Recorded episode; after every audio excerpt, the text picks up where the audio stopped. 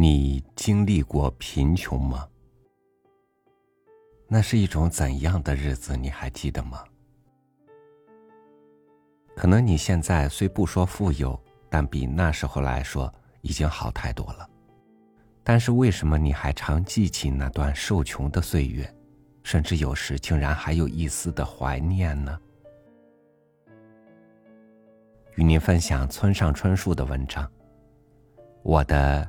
呈奶酪蛋糕状的贫穷，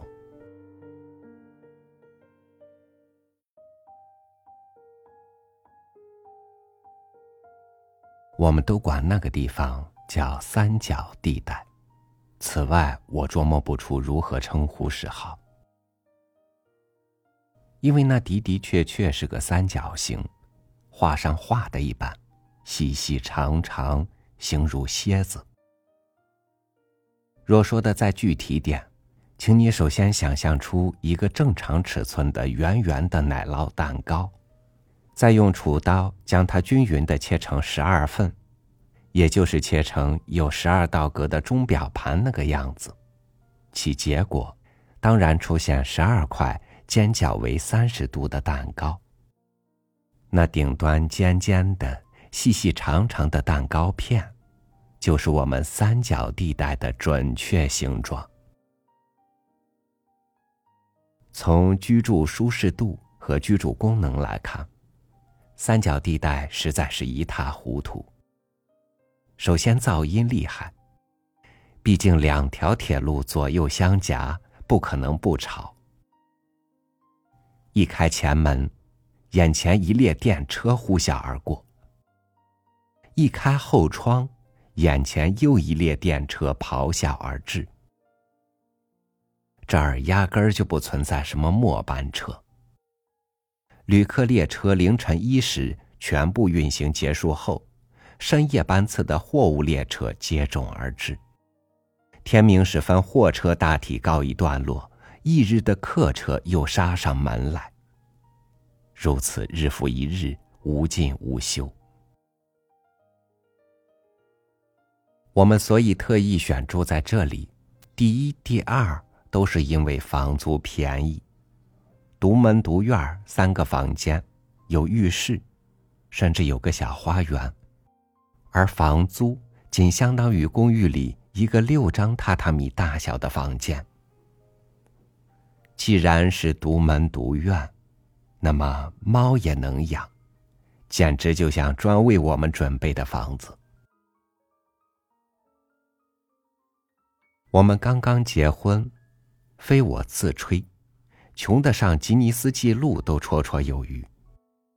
我们是在站前不动产中介店的贴纸上发现这房子的，仅就条件、租金和房子结构来看，堪称奇迹性发掘。便宜的很哟。秃脑瓜子中介商说：“啊。”吵倒是相当吵的，不过只消忍耐一下，未尝不可说是捡来的大元宝。从火车站看去，三角地带似乎近在眼前，但实际走起来，到那里花的时间相当惊人。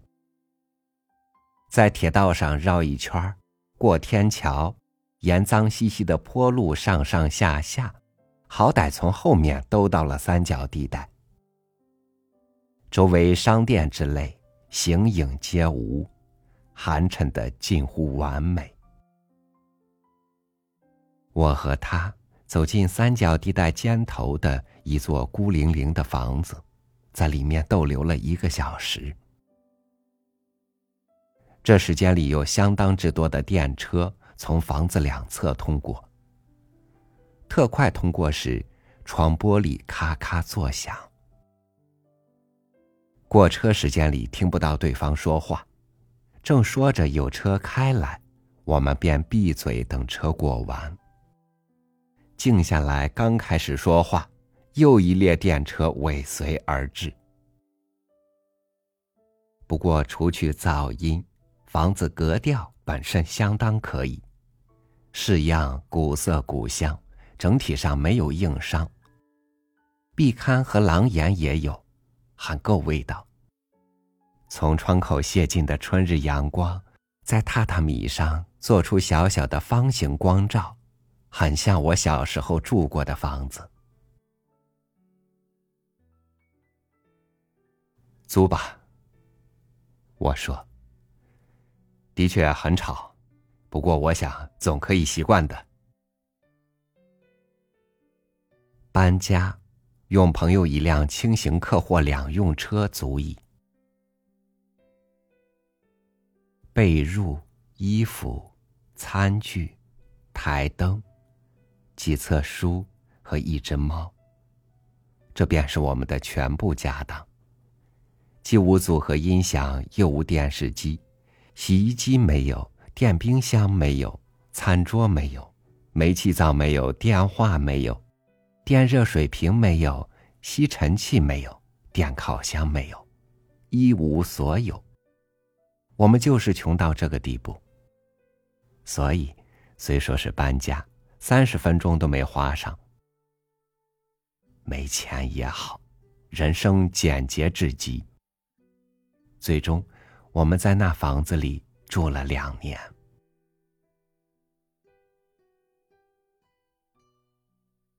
房子建得极其马虎，到处有空隙来风，夏天自是开心惬意。冬天就成了地狱，买取暖炉的钱都没有。天一黑，我就和他和猫钻进被窝，那才叫不折不扣的相抱而眠。早上起来，看到厨房洗涤槽已经结冰的事，也屡见不鲜。冬去春来，春天美妙无比。春天一到。我也好，他也好，猫也好，无不如释重负。四月间，铁路有几天罢工，一有罢工，我们真是欢欣鼓舞，一整天一列车都没有。我和他抱着猫，到路轨上晒太阳，安静的简直像坐在湖底。我们年轻。新婚不久，阳光免费。至今每次听到“贫穷”二字，我都会想起那块的细长土地。那房子，现在到底住着什么人呢？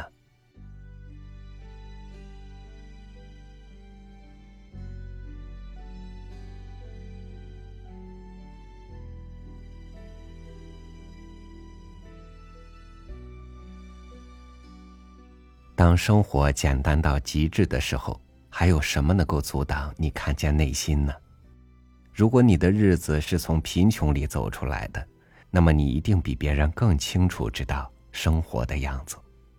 经受过冬天的人，将遇见一个更加明媚的春天。感谢您收听我的分享，我是超宇，祝您晚安，明天见。